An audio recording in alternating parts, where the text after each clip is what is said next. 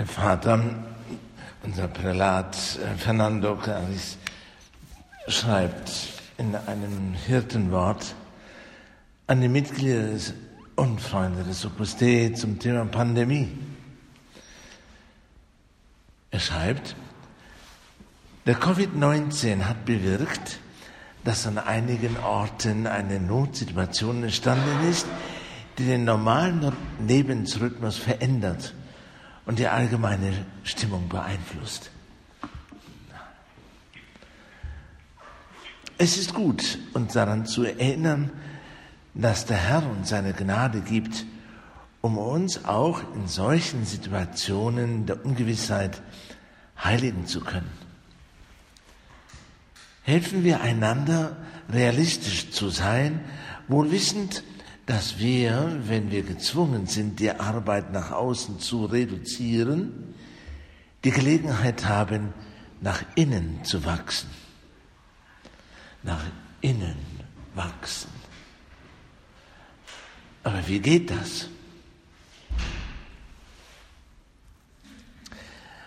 Es gibt eine Darstellung des heiligen Josef, dessen Fest wir ja vor kurzem gefeiert haben, eine denkwürdige Darstellung, die einen sehr berührt.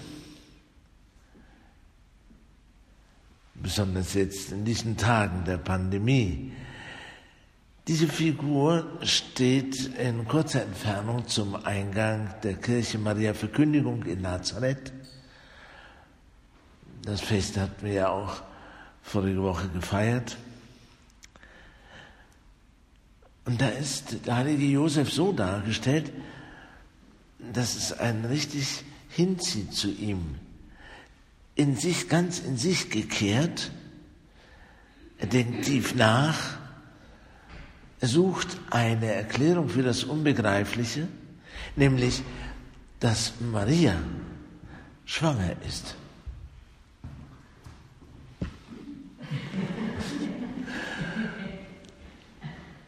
Unbegreifliche. Maria hat ein, erwartet ein Kind.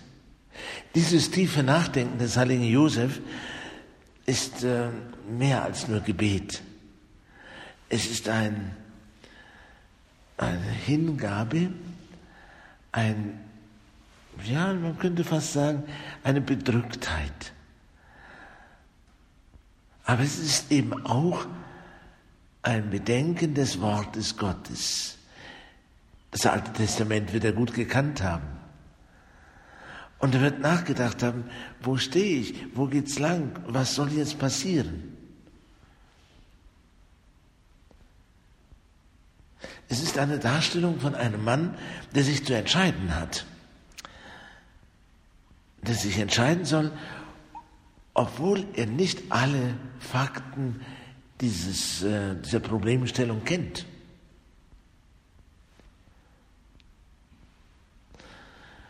Nun, in diesen Tagen der, der Pandemie werden wir oft nach dem tieferen Sinn dieser Krankheit gefragt.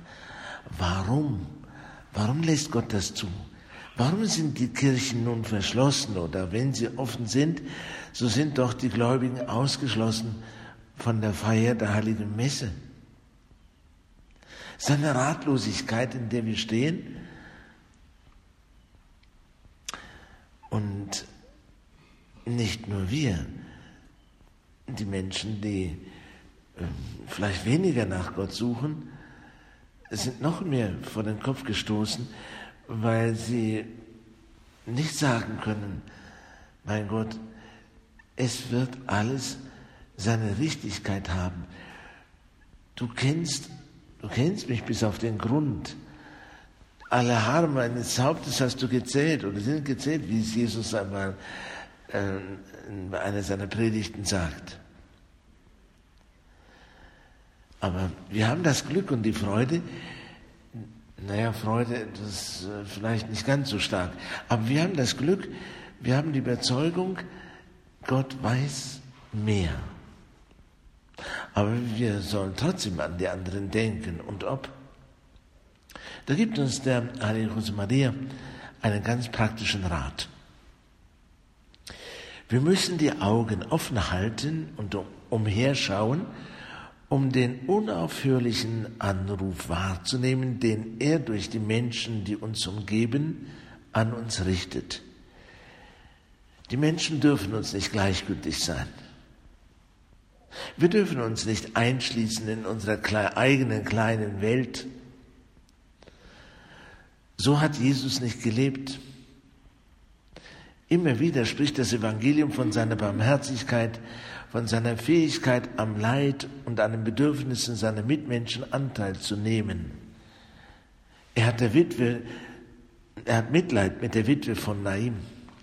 Er weint um den Tod des Lazarus. Er kümmert sich um die Menge, die ihm nachfolgt und die nichts zu essen hat. Er erbarmt sich vor allem auch der Sünder, jener, die durch die Welt gehen, ohne das Licht und die Wahrheit zu erkennen. So in einer Homilie unseres Vaters Christus begegnen und äh, ja, da hat unser Vater schon angesprochen, er weint über den Tod des Lazarus. Das nun ist schon ein Teil des Evangeliums von heute. Im heutigen Evangelium wird uns über jene Begebenheit berichtet, da der Heiland über den Tod des Lazarus weint. Es ist eines der schönsten Ereignisse und Zwiegespräche des Herrn mit seinen Jüngern und besonders mit Martha. Wir kennen jene andere Episode vom Anfang des öffentlichen Wirkens Jesu. Das war im Hause eines eng befreundeten Geschwistertrios, Martha, Maria, Lazarus. Erinnern wir uns? Martha bemüht sich sehr bei der Bewirtung des Herrn und seiner Jüngerschaft. Damals fiel jenes Wort, das vielen auch heute noch zu schaffen macht. Martha, Martha, du kümmerst dich um so viele Dinge. Aber nur eines ist notwendig. Wie oft haben äh, gerade auch Frauen, die so intensiv arbeiten, auch gerade zu Hause, aber nicht nur da, sich über dieses Wort hm, geärgert. Nun schafft man und macht man und tut man und dann bekommt man noch eins auf die Rübe. Es ist gar nicht das, was du jetzt machen sollst. Ja, aber irgendeiner muss auch die Arbeit machen. Irgendjemand muss sich doch um die Gäste kümmern, muss die Sachen heranschaffen, Getränke, Essenswaren. Ja, Martha hatte sich sehr bemüht um den Herrn und die Jünger. Zwei Dinge werden dabei leicht übersehen. Dieser Hinweis an Martha, du kümmerst dich um so viele Dinge, aber nur das eine ist notwendig. Dieser Hinweis bedeutet ja, dass sie sich als gute Gastgeberin zunächst einmal um den Gast kümmern muss. Was möchte der Gast? Wenn es um den Herrn geht, um eine persönliche Begegnung mit ihm, dann muss eben alles andere liegen bleiben. Der braucht nicht unseren Aktivismus in Kirche und Welt. Das Martergewusel, das klingt ein bisschen negativ, aber gut, es bringt uns nicht näher zu Jesus. In der Nachfolge Christi ist dies immer die erste Frage. Was willst du, Herr? Was möchtest du von mir? Diese Frage mag uns nachdenklich stimmen, wie den heiligen Josef, was dem Künstler der Skulptur so meisterlich gelungen ist darzustellen. Aber ein zweites sollten wir bei diesem scheinbaren Vorwurf des Herrn an Martha in, in den Sinn kommen. Nämlich, dass es einen erstaunlichen Entwicklungsprozess gibt, eben gerade dieser Martha. Sie steht im heutigen Evangelium gleich mehrmals im Mittelpunkt. Wir erinnern uns, die beiden Schwestern hatten eine Botschaft zu Jesus geschickt nach Galiläa, dass Jesu Freund Lazarus auf den Tod erkrankt sei. Der Freund Jesu. Das ist wunderbar, dieser, dieser Ausdruck. Jesus hatte Freunde in seinem Alter. Es sind noch etliche andere zu nennen.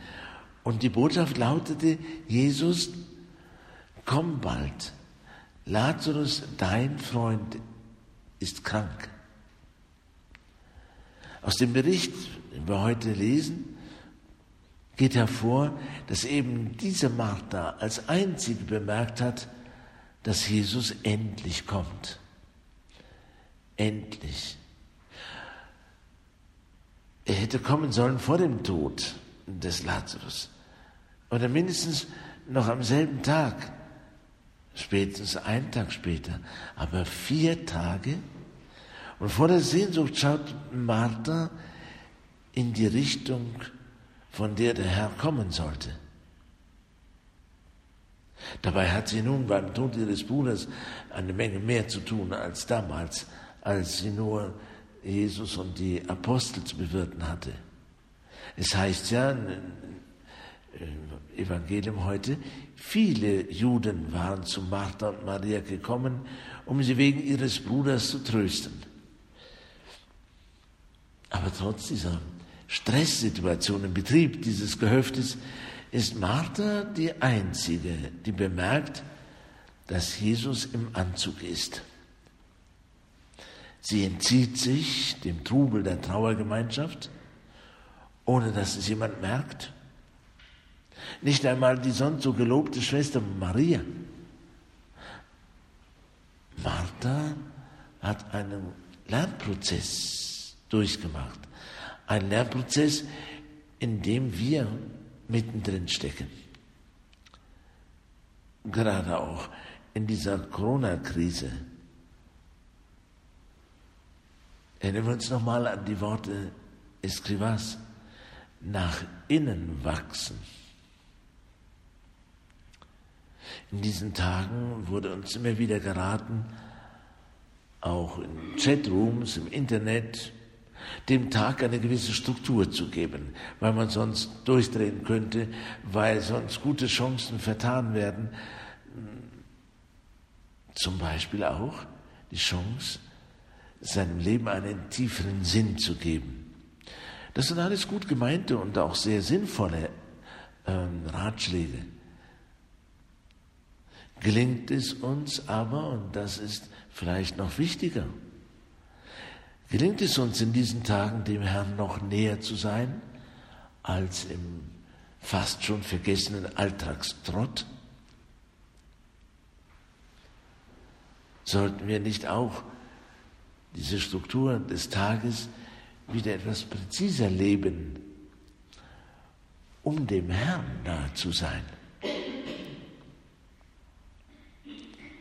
Die Begegnung mit Jesus soll und darf auch eine gewisse Spontanität haben, dass man zwischendurch mal den Herrn im Tabernakel aufsucht oder in eine Kirche geht, die offen ist, wo man beten kann, Jesus anbeten kann. Wenn schon während der normalen Zeiten Jesus oft Stunden, viele Stunden allein im Tabernakel ist, so sind es jetzt in diesen Tagen manchmal Wochen, wo niemand kommt und die Kirchen vielleicht auch gleich ganz zu sind.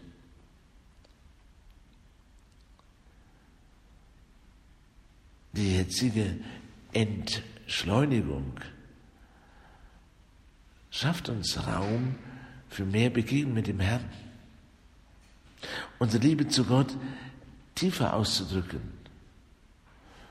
Not lehrt beten, heißt es in einem äh, Sprichwort. Ja, schon kann man sagen, gewiss, aber nicht automatisch. Not lernt, lehrt nicht einfach nur so beten. Da ist kein Automatismus drin. Nach innen wachsen heißt vor allem Jesus dem Herrn begegnen. Das braucht Konzentration auf ihn. Er ist unser Heil. Da mag uns also die gute Martha ein Beispiel äh, sein, ein Beispiel des gelungenen Reifeprozesses. Sie ist diejenige, die dem Herrn allein entgegengeht, weil nur sie es gemerkt hat, weil ihr Herz immer in Sehnsucht auf Jesus ausgerichtet war. Und so wollen wir es auch in diesen Tagen halten. Mein Herz, in meinem Herzen brennt eine Sehnsucht nach dir. Wann darf ich kommen? Wann darf ich kommen zu dir? Ja, und dann fragen wir uns, wie viel hm, von dieser gewonnenen Zeit der Entschleunigung ist durchsetzt, durchsäuert von dieser Sehnsucht nach Gott. Mein Gott, mein Gott, meine Seele dürstet nach dir, heißt es im Psalm 42. Der heilige Papst Johannes Paul II. Äh, hat äh, für das neue Jahrtausend einfach nur das Wort Heiligkeit gefordert.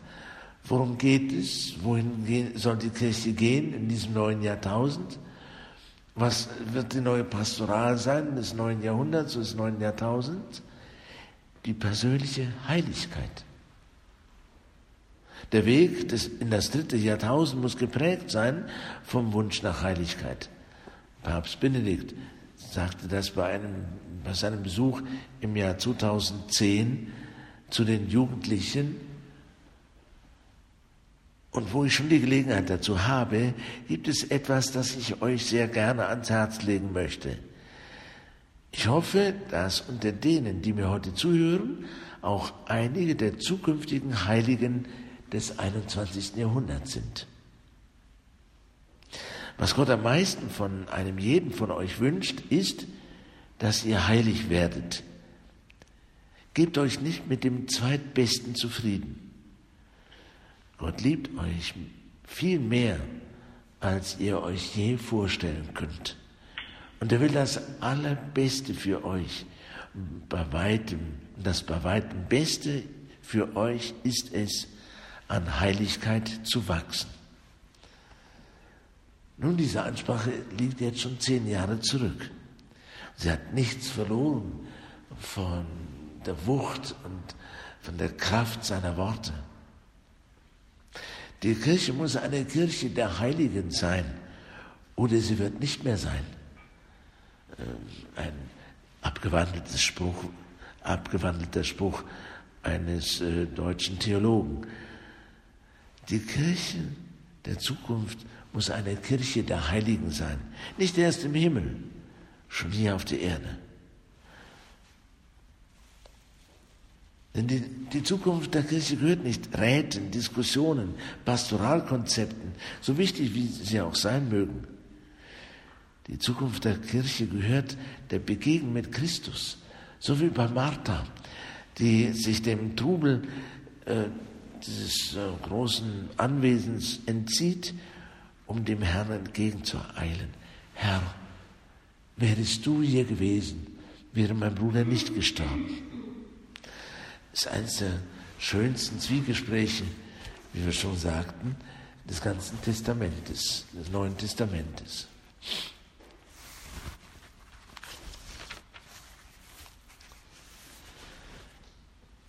Jesus sagt ihr, dein Bruder wird auferstehen.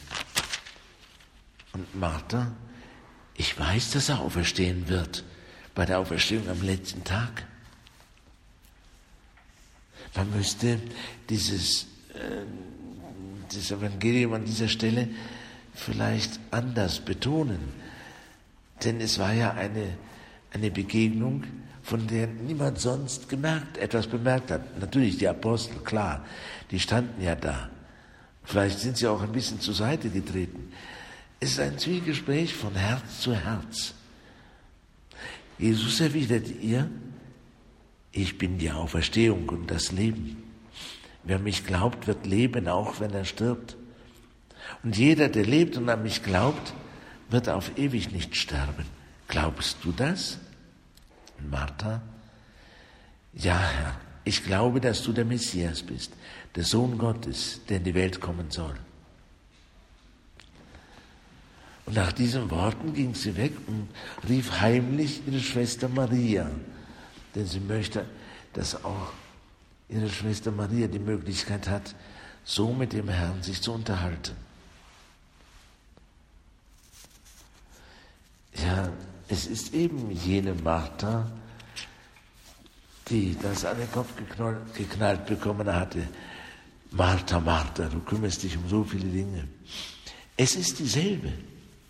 Und wir sehen sie hier als jene Frau, die voller Sehnsucht nach dem Herrn ist und dieses wunderschöne Zwiegespräch führen darf.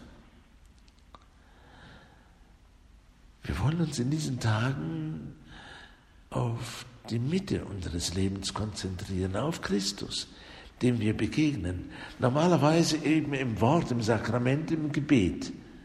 Leider ist uns der Sakramentenempfang ziemlich viel wert.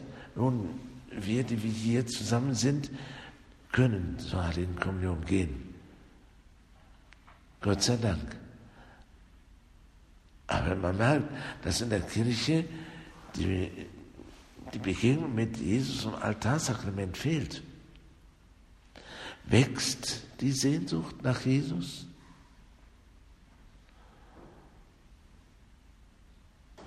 Naja, gewiss wächst sie mit der Gnade Gottes und mit dem Sehnen unseres Herzens.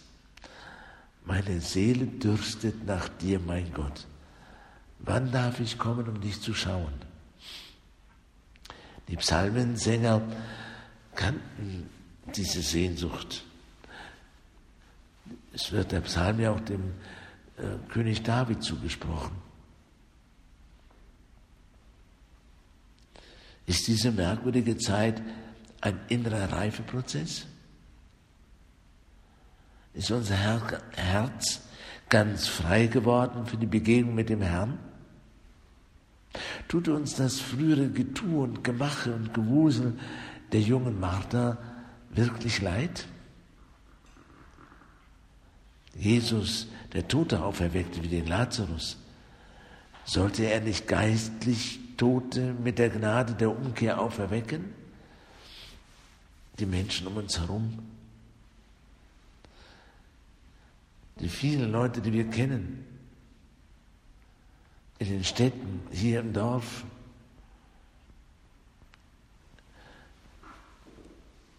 Helfen wir ihnen, rauszukommen? Unser Vater schreibt im Weg, gib nie die Hoffnung auf. Tod und schon in Verwesung war Lazarus. Jam fötet, er riecht schon, denn er ist schon vier Tage im Grab, sagt Martha zu Jesus.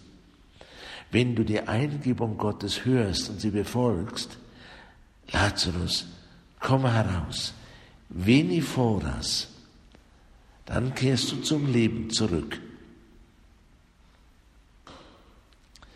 Ja, wir müssen die Augen offen halten und umherschauen, um den unauf, unüberhörbaren Anruf Gottes wahrzunehmen. So haben wir eben gerade aus dem äh, Buch Christus begegnen zitiert. Viele, so heißt es am Ende dieser Episode, die uns im Evangelium berichtet wird, von der Auferweckung des Lazarus, viele, die gesehen hatten, was Jesus getan hatte, kamen zum Glauben an ihn. Bald kommen nun die besonderen Tage der Kar- und Osterwoche.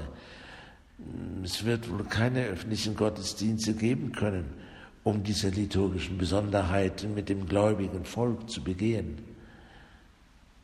In diesem Jahr wird die Verhüllung der Kreuze vom heutigen Tag an noch eine zusätzliche Bedeutung erfahren. Nicht einmal den, die Begegnung mit dem Herrn ist möglich. Die Kreuze werden verhüllt und, sich unseren, und werden unseren Blicken entzogen. Trotzdem seien wir dankbar, dass wir in dieser Zeit leben. Sie ist uns aufgegeben. Und je mehr wir auf die Karwoche zusteuern, auf den Karfreitag, umso mehr dürfen wir auf die Mutter Gottes schauen.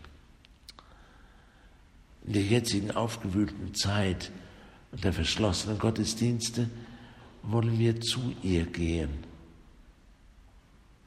Gerade für solche Zeiten hat uns Jesus seine Mutter gegeben. Wir scharen uns um sie, wie die Jünger sich um sie geschart hatten nach der Himmelfahrt, nachdem sich der Herr ihren Blicken entzogen hatte. Ja, bei der Mutter Gottes lernen wir am besten, was dieses Wachsen nach innen bedeutet.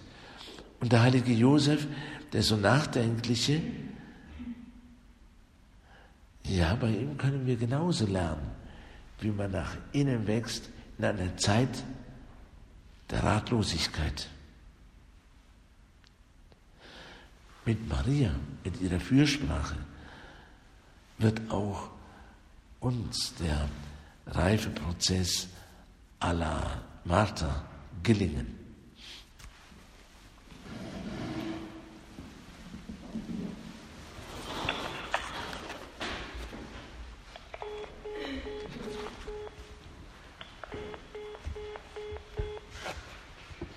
Ich danke dir, mein Gott, für die guten Vorsätze, Regungen und Eingebungen, die du uns, die du mir in dieser Betrachtung geschenkt hast. Ich bitte dich um deine Hilfe, sie zu verwirklichen. Maria, meine unbefleckte Mutter, heiliger Josef,